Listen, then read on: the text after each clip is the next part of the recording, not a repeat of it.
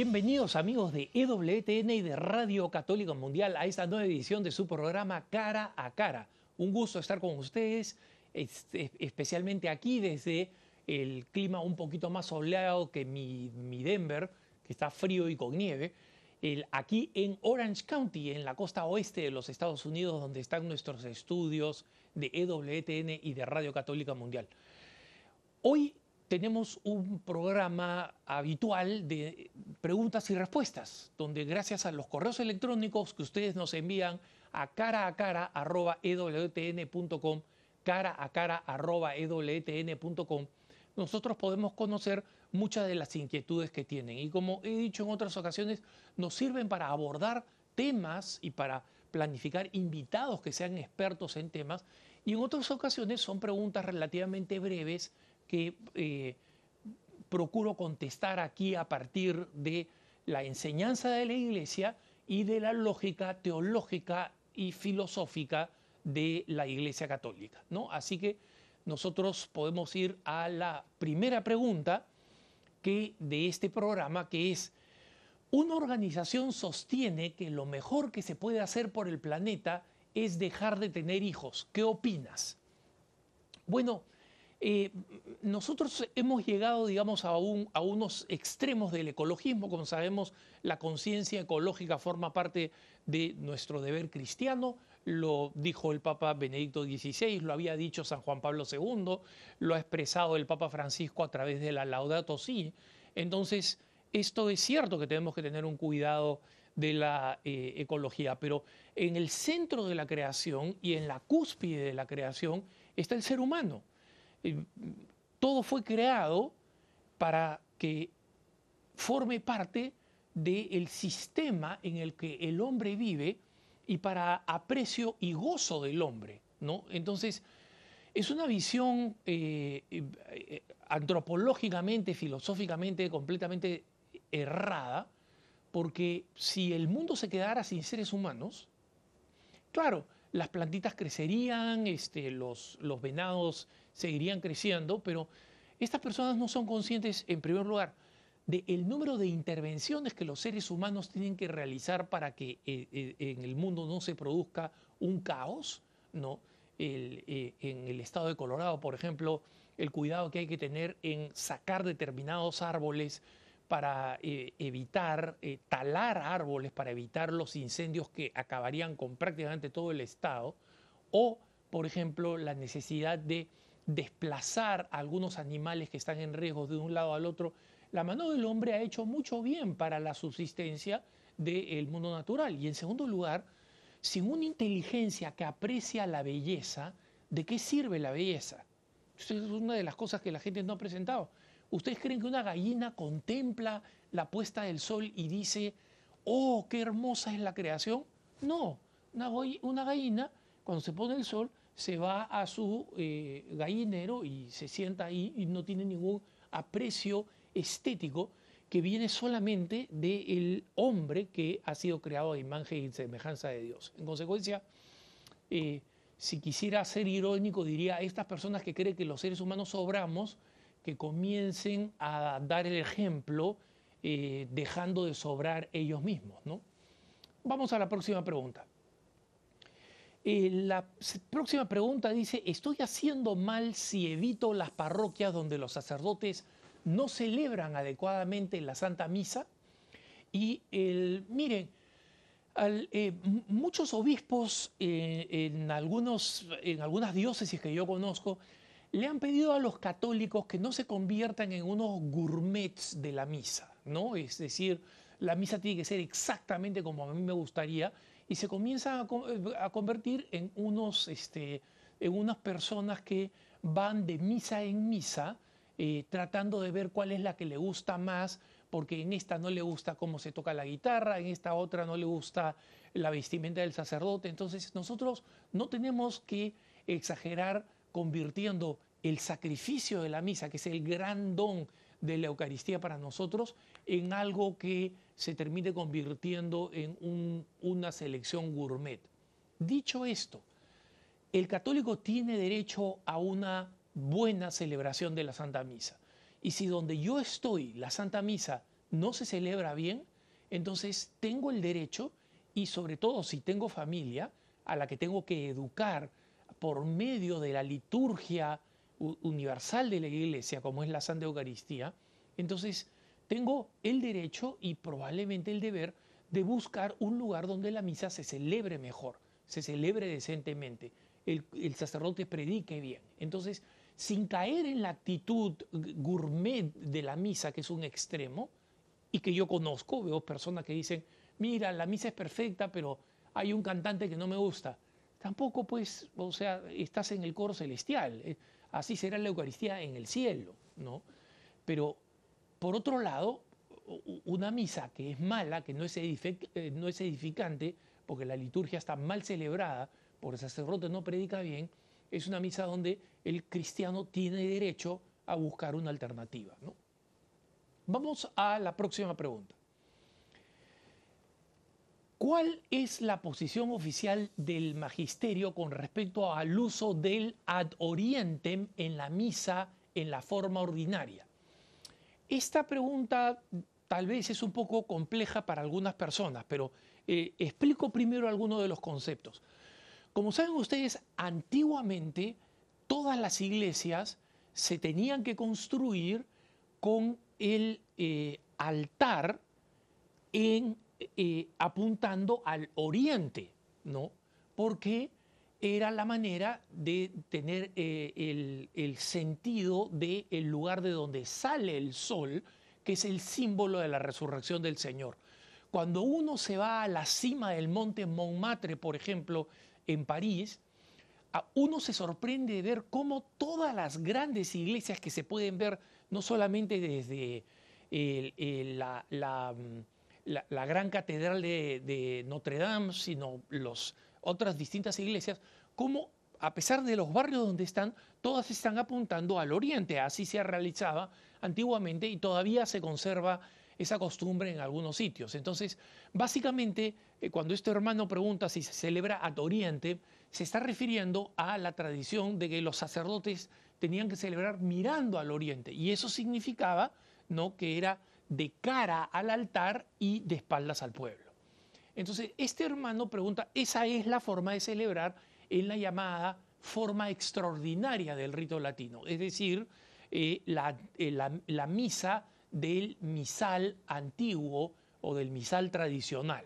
¿no? Este hermano pregunta si en la misa del no sordo, o sea, de la, nueva forma, la traída por el Vaticano II, también se puede celebrar eh. Y la respuesta es absolutamente sí. De hecho, la misa en la forma ordinaria del, del rito, la misa a la que asistimos todos los domingos, es una misa que eh, en ningún momento se dijo que tenía que celebrarse de cara al pueblo, era una opción, ¿no? Y en algunos lugares, especialmente por la composición de la iglesia, eh, la misa se celebra ad oriente, es decir, con el sacerdote en el otro lado del altar, mirando todos a Jesucristo y él liderando al pueblo mirando a Jesucristo.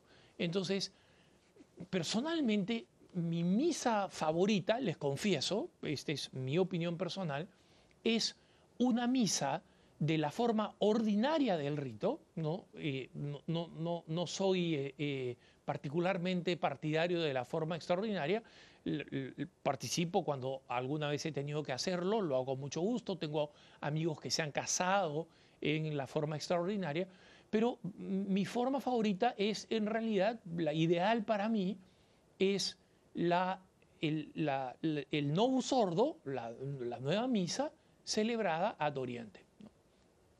Vamos a la próxima pregunta. Dice, el párroco de, mi comunidad decidió cambiar la imagen de la Virgen que estaba al centro del altar por la de Cristo. ¿Qué le dirías a los que han dejado de ir a misa por el cambio? Bueno, eh, eh, acá hay dos problemas, la decisión de cambiarlo, que no la conozco, el hermano no la explica, y el otro de que los, eh, los fieles que han decidido dejar de ir a la iglesia porque han hecho este cambio. Miren, aparentemente el sacerdote ha considerado que es un error, digamos, tener a la Virgen en el centro de el- del, el- del altar eh, o del presbiterio y ha considerado que necesitaba poner a Cristo al medio y a la Santísima Virgen a un lado.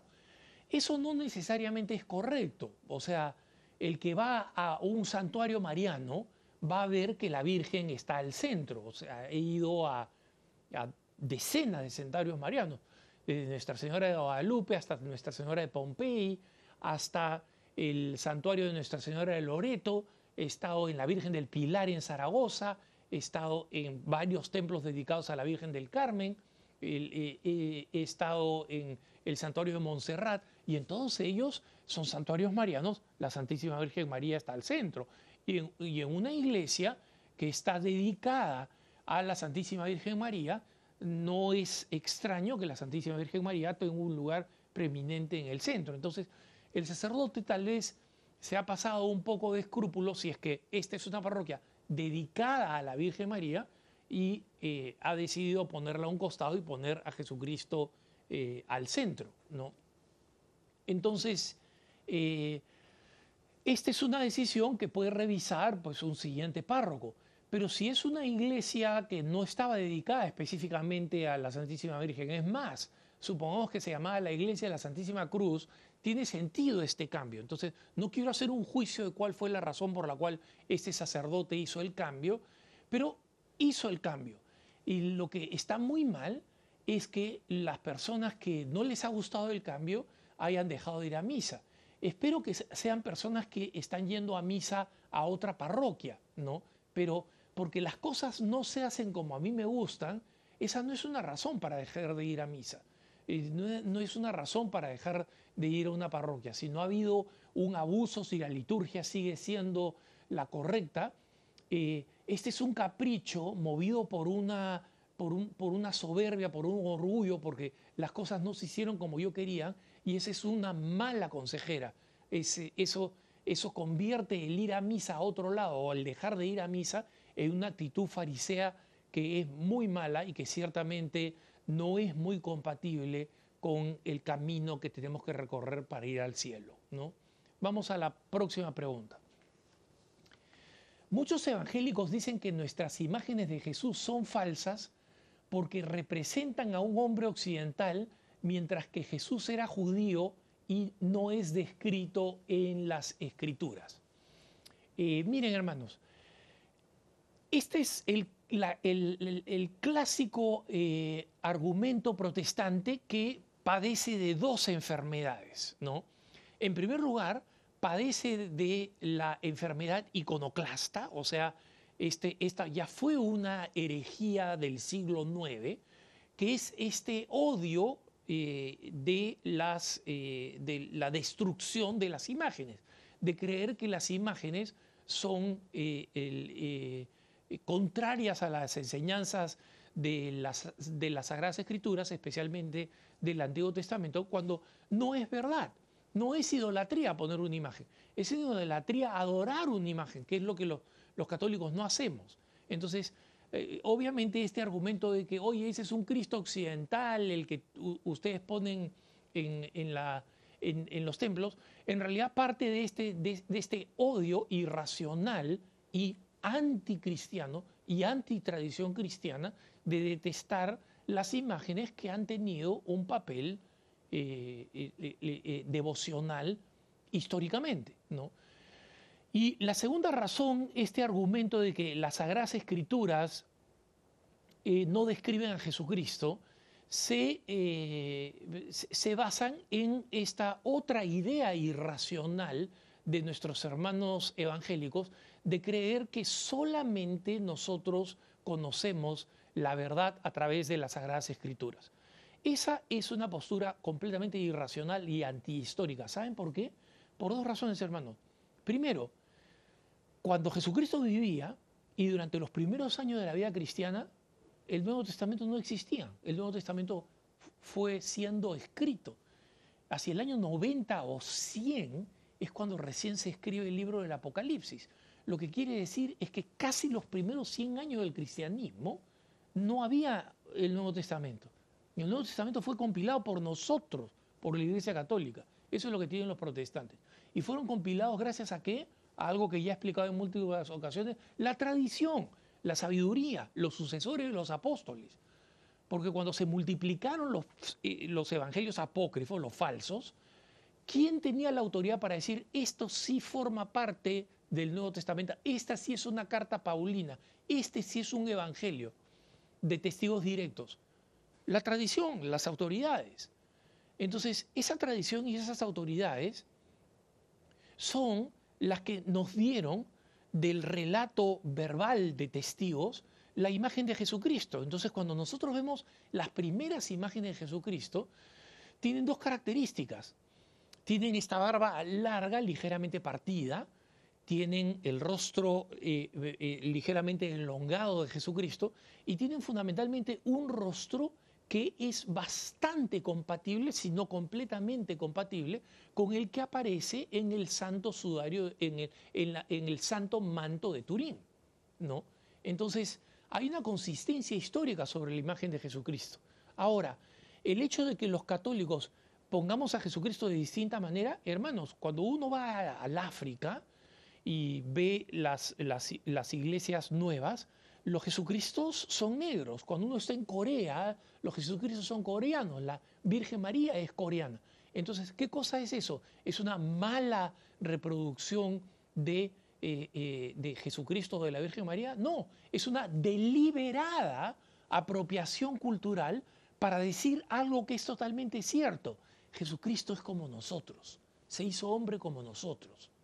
Entonces, los protestantes tienen esta crítica porque no entienden nada, no entienden de imágenes, no entienden de su valor, no saben lo que significa inculturar, ¿no? Y esa es la razón por la cual un, líder protestante en el Congreso de los Estados Unidos dijo, yo no sé por qué a la gente le permitimos hablar otro idioma en, este, en los Estados Unidos cuando se debería hablar únicamente en inglés porque es la lengua en la que la Biblia fue escrita. Eso es lo que pensaba. Y esa incultura del origen de la Sagrada Escritura es la que hace que aparezcan estas, eh, estas teorías este, absurdas, ¿no? Eh, los que tienen que dar respuestas a las tonteras que creen son ellos, no nosotros. Vamos a la próxima pregunta. Un hermano me pregunta, trabajo en un hospital adventista, como saben los adventistas tienen una serie de, de digamos, de creencias sobre transfusión de sangre, sobre, etcétera, ¿no? Y escucho los sermones anticatólicos del pastor. ¿Debo responder o conservar mi trabajo? Esto, hermano, es un juicio prudencial. No, o sea, no te puedo decir cuál es la respuesta concreta. contradecir al pastor y decirle, disculpe, eh, pastor, cuando le da una charla y entra a temas anticatólicos, disculpe, pastor, yo soy católico y creo que acá hay otros empleados católicos que nos sentimos ofendidos cuando usted insulta a la Iglesia Católica. Estamos acá sirviendo codo a codo con sus hermanos adventistas y creo que merecemos respeto. Esa es, esa es una cosa que yo haría, es lo que diría. Pero si decirle eso te va a producir una situación en la que probablemente pierdas tu trabajo y no tengas oportunidad de encontrar otro trabajo, entonces no necesariamente sea lo más sensato poner en riesgo tu habilidad para sostener a tu familia, ¿no? Pero lo que sí te sugeriría es que la mejor manera de evitar esta contradicción es que activamente busques si puedes encontrar trabajo en otro hospital o en otra clínica que no te va a poner en esa situación. Vamos a la próxima pregunta. Le escuché decir que usted es papista pero ¿está de acuerdo con el rito pagano de la Pachamama que se realizó en los jardines vaticanos?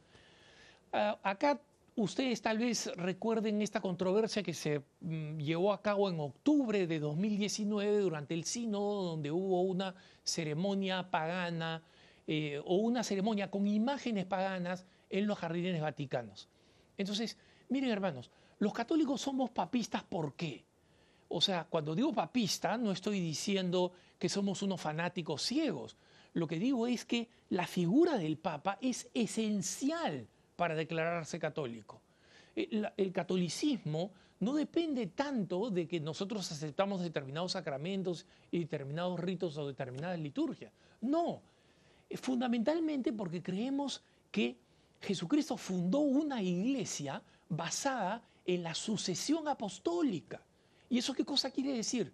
Que no solamente dejó una estructura de sucesores de los apóstoles, que son los obispos, sino que él nombró un vicario. Recuerden ustedes que el término vicarium en, la tradición latina, de la palabra en latín, significaba alguien que representa a, quien está representando con toda potestad. Entonces, cuando llamamos al Papa el vicario de Cristo, estamos diciendo, Él es nuestro Cristo en la tierra, como decía Santa Catalina de Siena, eh, Santa Catalina de Siena, que, criticaba a los al, Papa que estaba en Aviñón para que regresara a Roma. Y le decía, el dulce rostro de Jesús en la tierra. Así describía esta eh, santa a lo que significa el pontífice. Entonces nosotros creemos que es el sucesor de los apóstoles. Eh, el, que los sucesores de los apóstoles a lo largo de la historia hayan sido muchas veces cuestionados, aunque no hayan cometido herejías y hayan enseñado la verdad. Eso no cambia el hecho de que nosotros creemos que esa autoridad, esa cabeza, es el vicario de Cristo en la tierra. Entonces, un católico que no es papista, es decir, que no, no tiene conciencia de que la, presencia visible de Jesucristo está en el vicario de Cristo, en el, en el sucesor, ¿no? Entonces, simplemente no es católico, es una persona que le gusta el ritual católico, le gusta la, la, liturgia, le gustan los sacramentos, pero para eso puede ser ortodoxo, que no creen en la supremacía petrina, ¿no? en la supremacía del Papa. Entonces, es, es eh, importante que entendamos que eso es lo que significa. Y cuando me preguntas sobre este tema de la, ceremonia esta que se realizó en los jardines vaticanos, donde estaba el, el, Papa, me podrías preguntar por cualquier otro tema controvertido, pero te respondo específicamente a esto. El Papa fue emboscado en esa ceremonia. Hay otras cosas en las que podrías criticar al Papa, podríamos estar de acuerdo o en desacuerdo, pero si te refieres específicamente a esa ceremonia de carácter pagano, y coincido que fue de carácter pagano en los jardines vaticanos, el Papa fue emboscado, y fue emboscado por lo que ya he llamado en otra ocasión la mafia brasileña. Esos eh, viejos teólogos de la liberación de la década de los 70 que ahora han salido de sus ataúdes, porque son, o sea, extremadamente viejos, con todo respeto a la, edad eh, dorada, pero eh, que simplemente eh, manipularon todo el escenario al punto que el Papa no intervino, no pronunció las palabras que tenía preparadas y simplemente terminó rezando el Padre Nuestro y se fue de la ceremonia. Entonces, sí, somos papistas, por la razón que he explicado. Vámonos a un corte y volvemos con más preguntas y respuestas.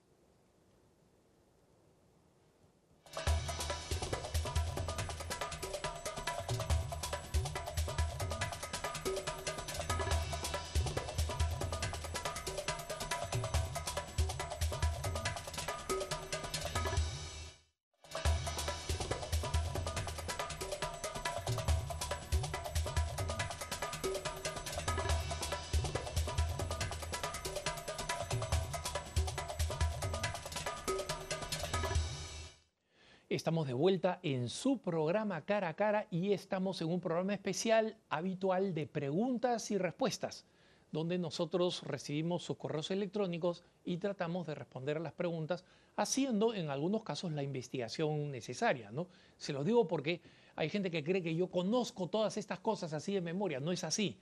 Eh, investigo y veo lo que enseña la iglesia o lo que enseña la historia para poder responder adecuadamente con la verdad hasta el máximo de mis capacidades. Vamos a la siguiente pregunta. Un hermano nos pregunta, ¿nosotros vamos a vivir en el cielo o en la tierra?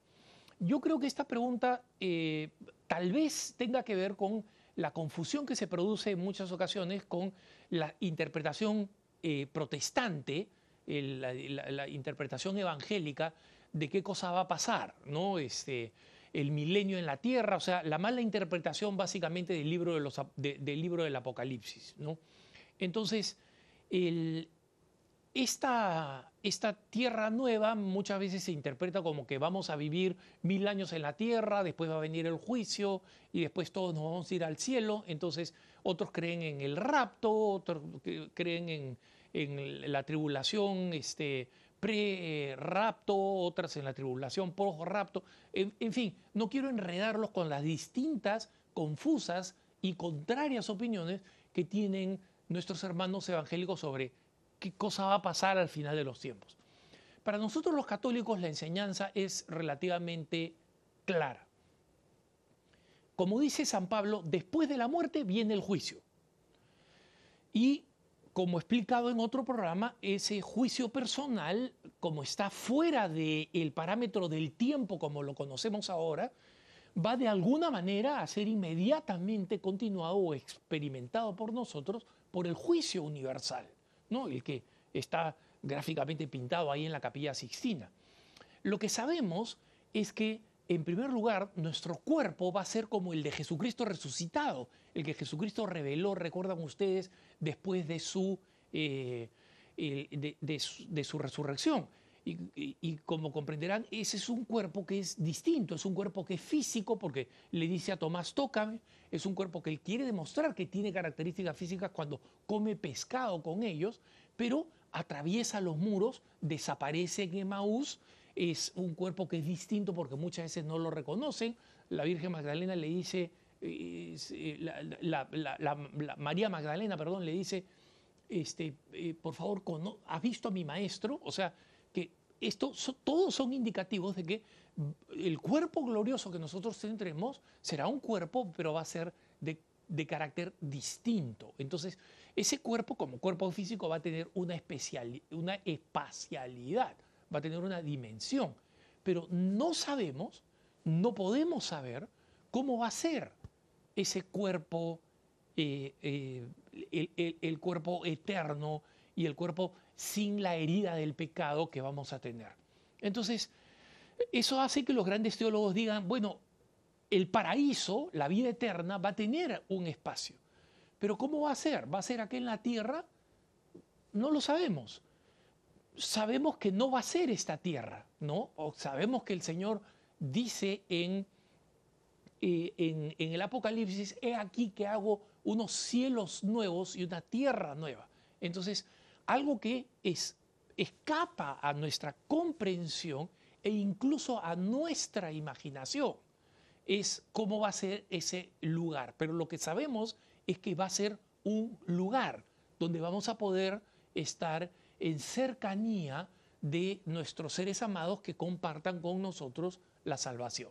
¿no? recuerden ustedes, estas son verdades que escapan a lo que nosotros podemos entender, son misterios y hay que aceptar esa naturaleza que va más allá de lo que nuestra mente limitada hoy en día puede entender. ¿no? Vamos a la próxima pregunta.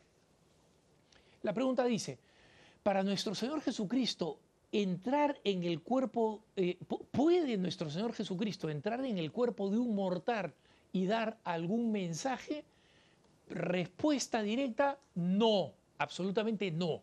Y esto se lo digo porque un, eh, un hermano eh, hispano que vive en Estados Unidos dice que él conoce a alguien de un grupo de oración que dice que Jesucristo entra en él y que da revelaciones de supuestamente el mismo Jesucristo hablando a, eh, a través de esta persona.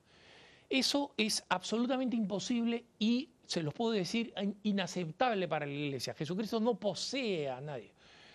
A grandes místicas como Santa Catalina de Siena, como Santa Teresa de Jesús, ellos han tenido conversaciones, interlocuciones, visiones de, eh, de, Jesucristo. Pero que Jesucristo posea a alguien, miren, ahí estamos lidiando con dos cosas. Una mentira, con tres cosas. Una mentira, una farsa, una persona que es un farsante, una persona que eh, tiene problemas psiquiátricos, o una persona que está siendo poseída por un espíritu que ciertamente no solamente no es Jesucristo, sino que no es un espíritu bueno y en consecuencia habría que llamar a un exorcista. Punto y basta. Vamos a la próxima pregunta. ¿Cuáles son los requisitos mínimos para garantizar que el pan y el vino se transforman en el cuerpo y la sangre de Cristo en manos de los, del sacerdote. Y aquí, en esta pregunta, agrego algunas cosas más que este hermano eh, preguntó. ¿no? Por ejemplo, él dice, ¿existe la posibilidad de que la consagración no exista si el sacerdote omite ciertas cosas en la celebración de la misa, como no usar ciertas vestiduras, realizar ciertos gestos, si es que no hay altar, etcétera, o si se realiza fuera de una celebración litúrgica? Pues aclaremos lo primero. Miren, hermanos, solamente hay consagración en el marco de la misa y en unión con la Iglesia Universal. Es decir, un sacerdote que dejó de ser sacerdote de la Iglesia Católica, eh, pienso por ejemplo en el padre Alberto Gutiérrez, que, o sea, como su ordenación sacerdotal, ahora él es este, episcopaliano, pero su ordenación sacerdotal fue una eh, ordenación legítima, él va a ser sacerdote para siempre, en consecuencia tiene la potestad de consagrar. Pero en la medida en que esa consagración no es en unión con el resto del cuerpo de Cristo, es cuestionable que haya una, una, consagración válida que convierta el pan y el vino en el cuerpo y la sangre del Cristo. Eh, respecto del altar, todo depende de qué cosa eh, se, se, dice por altar. En las situaciones de guerra hay fotografías de la Segunda Guerra Mundial o de la Guerra de Corea, donde los sacerdotes no tenían otro lugar que celebrar, que en ese entonces se celebraba, recuerden ustedes, a Oriente, o sea, de espalda a los fieles, los sacerdotes utilizaban la, nariz de un vehículo de, guerra, de un jeep, y ponían ahí el altar y ahí celebraban la misa. Entonces, ¿ese es un altar o no es un altar? Es un altar. La, la misa es legítima, ¿no?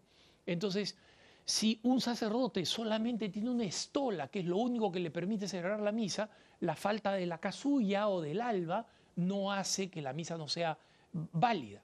Entonces, cuando un sacerdote, en cambio, cambia las palabras de la consagración, está cambiando la forma de, la consagración y, en consecuencia, esa consagración no es válida y no es real. Es decir, no hay consagración.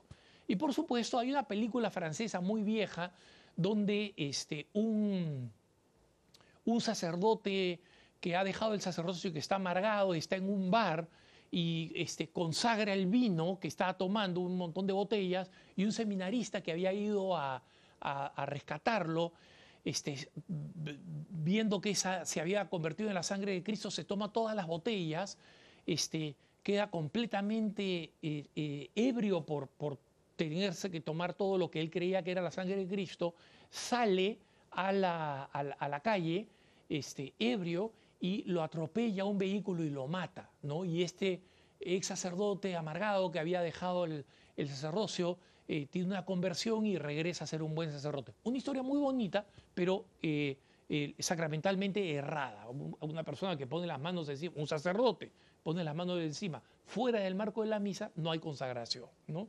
Entonces, hay cosas que son esenciales, eh, que tiene que existir la materia y la forma. Un sacerdote que quiere consagrar una, patata o una papa, este, no está consagrando algo que es válido. Y esto, ustedes dirán, ¿de dónde te viene esta idea? sacerdotes partidarios de la teología de la liberación lo hacían en el Perú 30 eh, años atrás y daban a comulgar pedazos de esta papa o de esta patata y, eso no era el cuerpo de Cristo. ¿no? Vamos con la próxima pregunta. Me han pedido que rece por un sobrino que está cambiando de sexo y el sobrino está preguntando quiénes en la familia lo apoyan o son, entre comillas, conservadores. ¿no? Miren, es muy sencillo. nosotros tenemos el deber de caridad de expresar caridad y de no rechazar a las personas de nuestra familia. Nosotros tenemos que perdonar los males que nuestros familiares pueden habernos hecho y tenemos que comprender las situaciones de aquellos que son especialmente muy vulnerables. Una persona que sufre de disforia sexual, ¿no?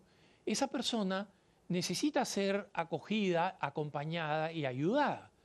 Pero eso no significa que yo apruebe su cambio de sexo y eso no significa que yo me sienta intimidado por esta persona, porque estas personas como tienen una enorme inseguridad, tienen un enorme sufrimiento que no se va a resolver con el cambio de sexo, ¿no? y esto está comprobado científicamente, que, o sea, los niveles de depresión, de autodesprecio, etcétera, rara vez cambian con las transiciones eh, hormonales o quirúrgicas, eh, son personas que tienden a tener una gran agresividad hacia aquellos que piensan distintos de ellos. Entonces, hermano, tú encuentras el sano equilibrio cristiano. Aceptas a esta persona, no la rechazas, eh, no la eliminas de tu vida, pero le haces saber que no estás de acuerdo con su transformación, no solamente porque eso va en contra de tus principios cristianos, sino porque es malo para esa persona, por más que esa persona ideológicamente haya sido convencida de que, esté, de que está eh, haciendo lo correcto. Y si hay otros miembros de tu familia que lo apoyan y le dicen, adelante, esto te va a hacer feliz, que él sepa, yo no te apoyo en esa transición, pero te apoyo a ti, porque eres mi familiar, y porque te quiero, y porque voy a rezar contigo, y porque voy a rezar por ti, y porque si tú necesitas algo como pariente mío en lo que yo te pueda ayudar, cuenta con ello, cuenta con mi amor y cuenta con mi amor familiar, ¿no? Pero apoyo y aprobación, eso no lo vas a recibir. Vamos con la próxima pregunta. ¿Qué dice la teología dogmática acerca de las acciones que debemos realizar para ayudar a las almas del purgatorio? ¿no? Bueno, aquí aprovecho en primer lugar, en primer lugar, aprovecho para hacerle propaganda a un hermano que me ha dicho, Alejandro, cuando hablas de las almas del purgatorio, no hablas de un enorme beneficio espiritual que se puede realizar, que son las misas a perpetuidad por las, eh, los fieles difuntos que se pueden encomendar en las comisarías de Tierra Santa. Y efectivamente, eh, eh, muy pocas personas saben que, primero, uno puede encomendar por una donación muy razonable una misa a perpetuidad en Tierra Santa, usualmente en conventos franciscanos. Muy pocos saben además que en la mayoría de nuestros países hay iglesias franciscanas donde funciona esta comisaría de la Tierra, de Tierra Santa. Por ejemplo, en mi país, en el Perú, en la iglesia de los franciscanos, en el barrio de Barranco, en la ciudad de Lima, hay una, eh, una comisaría de Tierra Santa donde se pueden pedir, se hace una pequeña donación que se utiliza para mantener a Tierra Santa, y los franciscanos de Tierra Santa rezan por todas estas personas que han sido pedidas a perpetuidad, o sea, mientras los franciscanos sigan ahí en Tierra Santa, que esperemos que sigan hasta la segunda venida de Jesucristo. Por eso se llama misa de perpetuidad. Pero recordemos nosotros que tenemos, en primer lugar, eh, las indulgencias plenarias que podemos dedicar por una persona eh, difunta o podemos aplicárnoslas a nosotros para la liberación de las huellas del pecado. ¿no? Es un enorme acto de caridad dedicársela para la salvación de una persona para la salida del purgatorio. podemos rezar constantemente por las almas del purgatorio, es una devoción personal y eh, un, santo eh, que escribió un libro muy, muy denso y muy profundo sobre la situación teológica de las almas del purgatorio, nos dicen, estas almas sufren mucho, sufren prácticamente como en el infierno, con una gran diferencia, que tienen la esperanza de que van al cielo. Esa esperanza hace toda la diferencia, pero el sufrimiento en el purgatorio es muy duro. Entonces, por las personas que amamos, nosotros no solamente podemos eh, orar constantemente, ofrecer toda ocasión que tenemos para ofrecer indulgencias y podemos ofrecer sacrificios, ¿no? Eh, eh, sacrificios personales, renuncias personales, ascéticas personales y podemos ofrecer también las limosna. ¿no? Eh, todas estas cosas pueden ser ofrecidas por las almas del purgatorio. Eso es lo que nos enseña la, la teología dogmática, que nosotros aquí, los que estamos en esta tierra, somos responsables espirituales de la salvación definitiva de las almas que están en el purgatorio. Vamos a la pregunta siguiente. Esta pregunta dice, ¿qué nos puedes decir del libro Advertencias del Más Allá a la Iglesia Contemporánea? Eh, bueno, este libro es un libro eh, un poco complejo. Fue escrito por un sacerdote, Arnold Arns, que fue uno de los exorcistas de un caso muy famoso, que es eh, Michel, en 1978.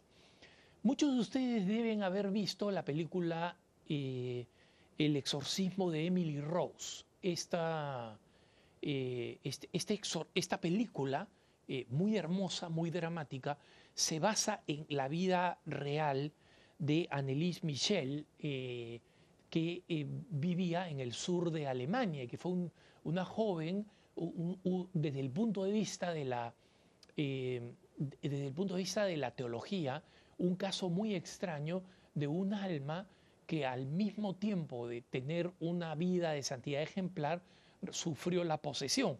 Por si acaso esto ha pasado con otras personas que incluso están canonizadas. Santa Gema Galgani, por ejemplo, fue una de esas almas profundamente torturadas por el demonio durante un periodo de su vida espiritual. O sea que no, no digamos, estas torturas no se contradicen con la santidad de vida. El problema con este libro es que este libro eh, dice interpretar eh, la sabiduría de los demonios que han revelado la realidad de la iglesia eh, bajo el comando de los exorcistas que a nombre de Jesucristo les han hecho revelar la verdad. La iglesia es extremadamente cauta con estas supuestas revelaciones de demonios porque los demonios pueden perfectamente engañar a un exorcista porque eh, eh, eh, en realidad solo en situaciones de extrema santidad pueden ser forzados a decir la verdad. Porque recuerden ustedes que Satanás es el padre de la mentira y lo son sus discípulos, los demonios que lo acompañaron en la caída al infierno. Entonces, específicamente este, este libro ¿no? de advertencias del más allá a la iglesia contemporánea, es en realidad un texto de más de 300 páginas que eh, incluyen la gran mayoría de, las, de los mitos o de las leyendas o de las creencias de los lefebristas. ¿no? Es un libro, básicamente, un manual lefebrista, con todas estas eh, extrañezas de que el Papa San Pablo VI fue secuestrado por la KGB y reemplazado por un, por un títere que fue el que condujo la segunda parte del Concilio Vaticano II y terminó llevando a la Iglesia a la perdición total, entre comillas. Obviamente eh, los demonios hablan en contra de, del Papa, hablan de que los actuales pontífices son falsos. Entonces, francamente, yo no creo en el contenido de ese libro. Ese libro no tiene ninguna aprobación eclesiástica. Creo en la buena voluntad de las personas que los escribieron, pero me consta que varios eh, eh, supuestos exorcismos donde supuestamente el demonio dijo verdades e hizo pronósticos de cosas que supuestamente se iban a cumplir, no se cumplieron, demostrando que en múltiples ocasiones estas supuestas revelaciones de los demonios son falsas. Y si a eso le sumamos que grandes titanes de la, del exorcismo, como el padre Gabriele Amorth, por ejemplo, no cedían a la idea de, ni a la tentación de preguntarle a los demonios sobre el futuro, etc. Esto me convence a mí que este libro es un libro que favorece más las interpretaciones del demonio sobre el futuro de la iglesia para crearnos una actitud pesimista y para llevarnos hacia el cisma que verdaderamente una revelación de lo que está en juego en la Santa Madre Iglesia. ¿no? Vamos a la próxima pregunta. Eh, usted en Jerusalén rezó frente al muro de los lamentos, al igual que algunos papas. algunos católicos lo tildaron de hereje y apóstata. ¿Por qué rezar frente al muro? Eh, miren hermanos, este es un tema eh, mm, relativamente complejo y, les explico por qué. Porque la fobia de rezar frente al muro de los lamentos, que como saben ustedes es un eh, muro que se encuentra en Jerusalén y que forma parte, digamos, de la práctica principal de los judíos ortodoxos de ir a rezar en este muro de contención que es lo único que queda del antiguo templo y ni siquiera es propiamente el, el templo, ¿no?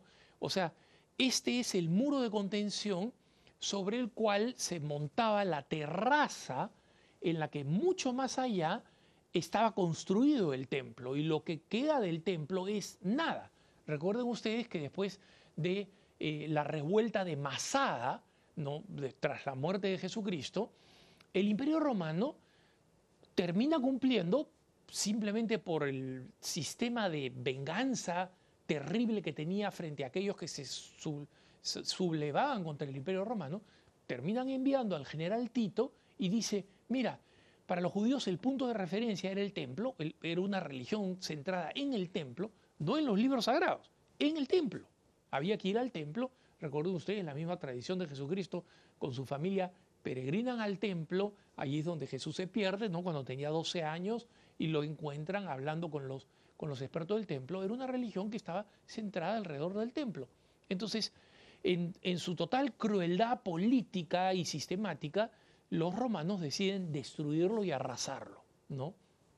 Entonces, no dejan absolutamente nada, no dejan piedra sobre piedra. Es decir, las piedras que quedaron las dispersan ahí y dejan un terraplén completamente vacío. ¿no? Lo único que queda es uno de los lados de los muros de contención que sirvieron para crear esta plataforma donde se, eh, eh, donde se construyó el templo.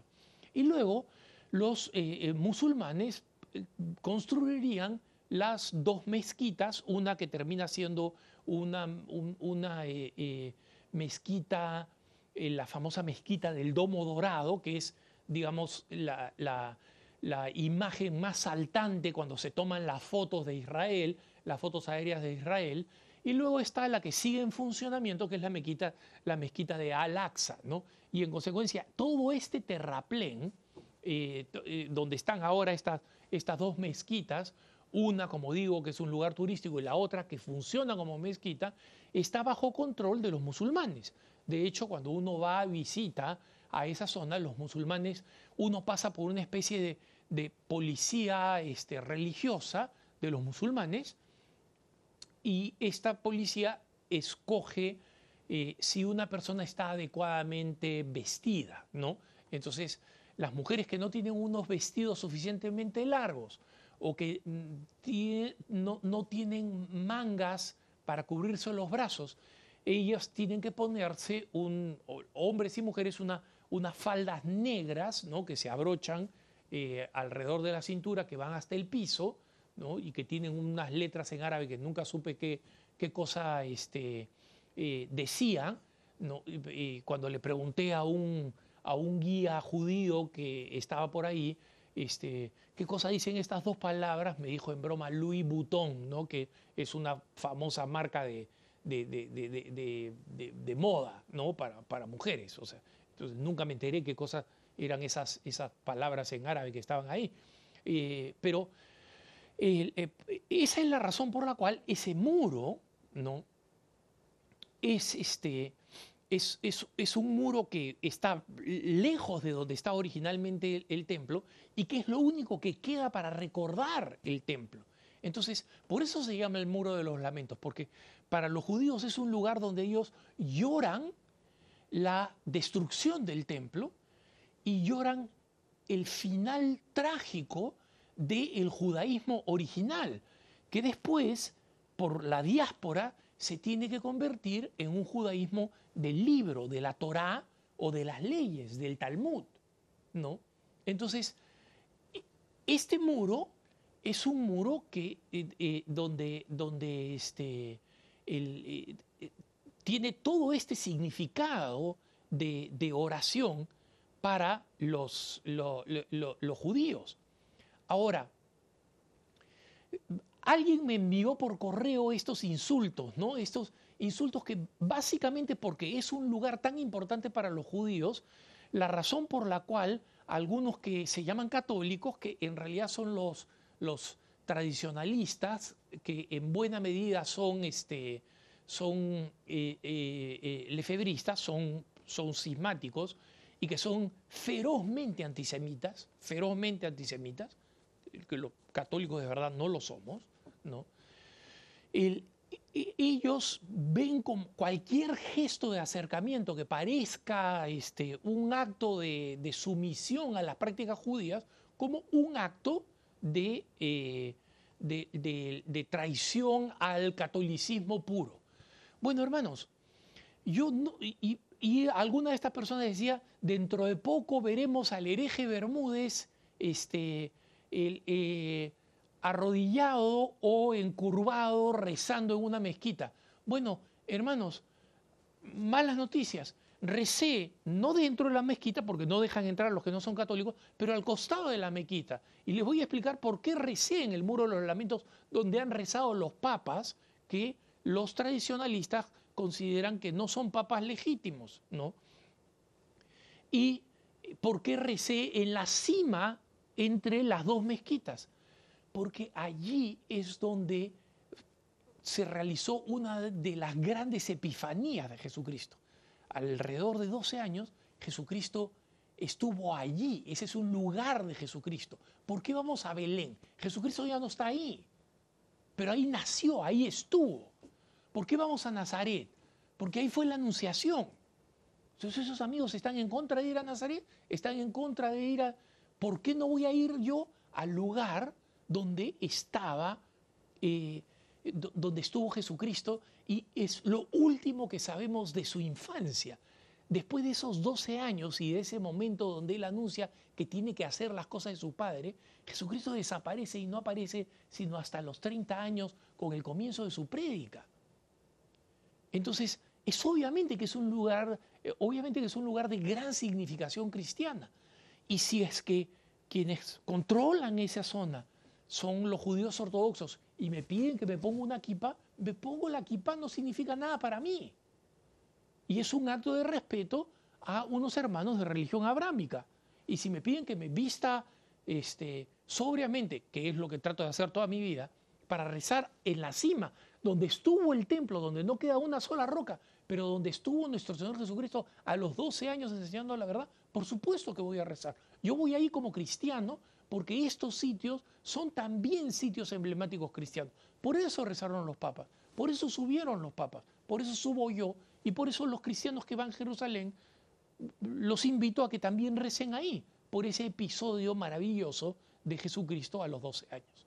Entonces, esa es la razón por la que rezo ahí, esa es la razón por la que si vuelvo ahí voy a volver a rezar y a los que no les gusta, mala suerte, pues. Yo no comparto ese antisemitismo anticristiano que es propio de la actitud auténticamente farisea. Si ellos dicen que yo me asimilo como judío por rezar ahí, no, los judíos son ellos, porque son fariseos. Esta ha sido la última de las preguntas, la última de mis respuestas. Muchas gracias por habernos acompañado en este su programa Cara a Cara. Soy Alejandro Bermúdez, los dejo en compañía de la mejor programación católica, EWTN y Radio Católica Mundial. Por favor, recen por mí, recen por mi familia, especialmente por mi mamá, que como he comentado en otras ocasiones, ella está con Alzheimer, eh, se encuentra bien, se encuentra contenta y tranquila, pero necesito mucho de sus oraciones. Cuenten con las mías por todos ustedes y hasta el próximo cara a cara. Que el Señor los bendiga.